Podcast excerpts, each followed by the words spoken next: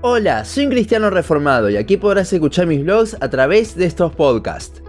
El inicio de todo, el inicio de la corrupción del hombre. Génesis 3 nos muestra la primer caída en pecado por parte de la humanidad. Y hay una pregunta que resuena de fondo. ¿Se podría haber evitado? Hoy responderemos esta duda. Primero comencemos recordando el contexto. Dios había creado el universo y puso al hombre a cargo de su creación. Les dijo a Adán y Eva que podían comer de cualquier fruto a excepción del árbol del bien y el mal.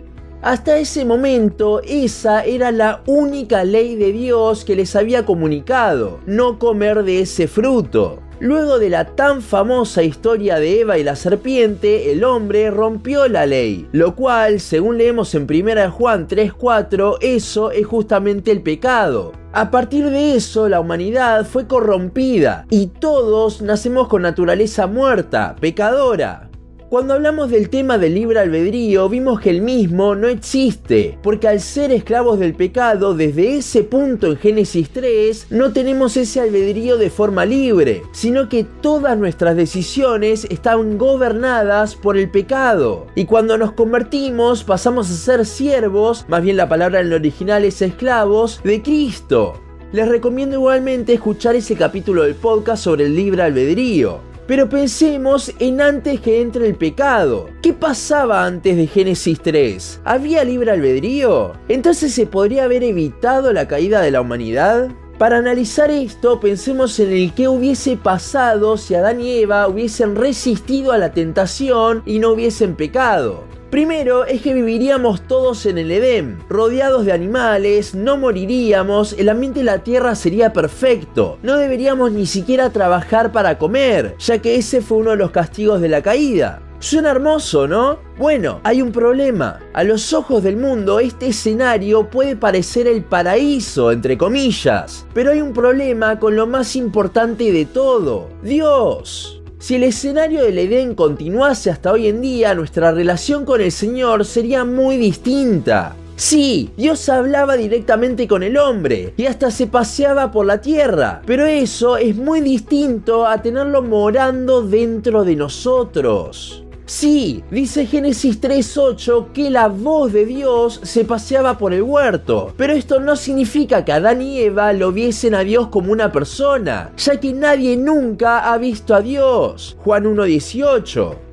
Teniendo esto en mente, nuestra relación sería muy distinta, ya que solo escucharíamos su voz. Sería como una llamada constante, pero así no se conoce bien a una persona. En cambio, nosotros lo tuvimos a Dios mismo hecho carne, y en su vida, muerte y resurrección, Él manifestó todos sus atributos para que le podamos conocer aún más en profundidad. Y esto es algo que nunca hubiese pasado si el hombre nunca hubiese tenido la necesidad de un redentor a causa de su pecado.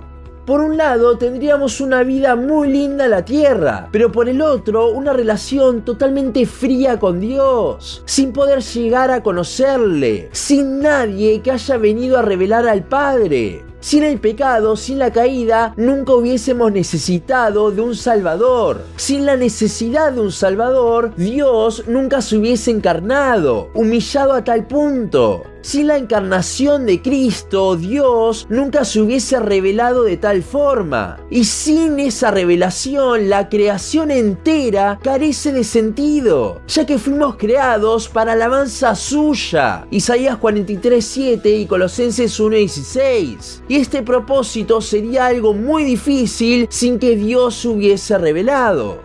El pecado fue necesario dentro del plan de Dios para revelar su gloria. Y no, esto no lo hace a Él el autor del pecado bajo ningún término. Pero sí, el Señor es soberano por sobre todo. Y sí, eso incluye al pecado. No sabemos cómo es que conviven estas dos cosas en armonía, pero podemos estar seguros de que Él es totalmente soberano, Salmo 135.6, y que de Él no procede ningún mal, Santiago 1.13.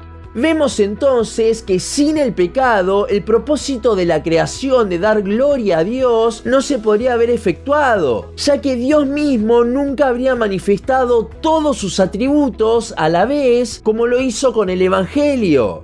Ahora es cuando lo debemos relacionar con la pregunta del principio. ¿Podrían Adán y Eva no haber pecado? Si esta hubiese sido una posibilidad, entonces Dios tendría que haber tenido un plan B para que la creación cumpla con su propósito. ¿Y qué clase de Dios todopoderoso y soberano sería si tuviese que tener un plan B por si una persona, al tener otra opción, la tomase? Si Adán y Eva hubiesen tenido otra opción, por más de que hubiesen pecado y no la hubiesen tomado, Dios tendría que haber tenido un plan B para cada cosa. Un plan B por si Judas no entregaba a Jesús. Un plan B por si los judíos no lo crucificaban. Un plan B por si Pilato no se lavaba las manos. Y así con cada caso en la historia de la humanidad.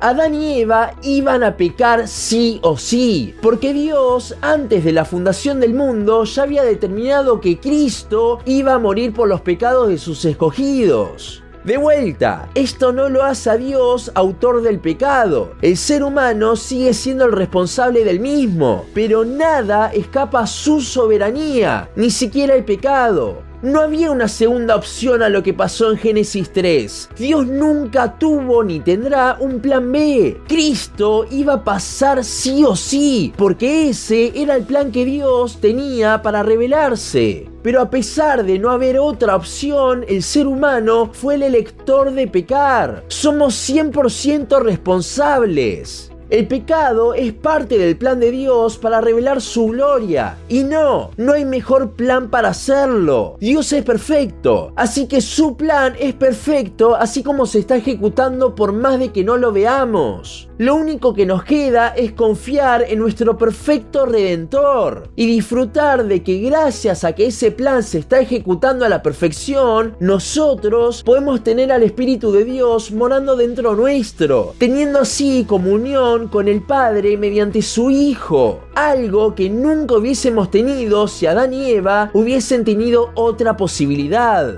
Somos responsables de nuestros pecados, de eso no hay duda. Por eso necesitamos arrepentirnos. Pero en la soberanía de Dios por sobre todo, en su plan perfecto que se está ejecutando, tenemos confianza de que todo nos ayudará bien y a estar un día cara a cara con Él. Así que la respuesta es no. Adán y Eva no podían no pecar. Pero gracias a Dios por eso, porque ese fue su plan para traernos a Cristo. Hasta aquí nuestro podcast de hoy. Seguinos en Facebook, Instagram, YouTube y Spotify. En todas nos encontrás como un cristiano reformado. También seguinos en uncristianoreformado.blogspot.com para leer el resto de nuestros blogs. Nos vemos en la siguiente ocasión.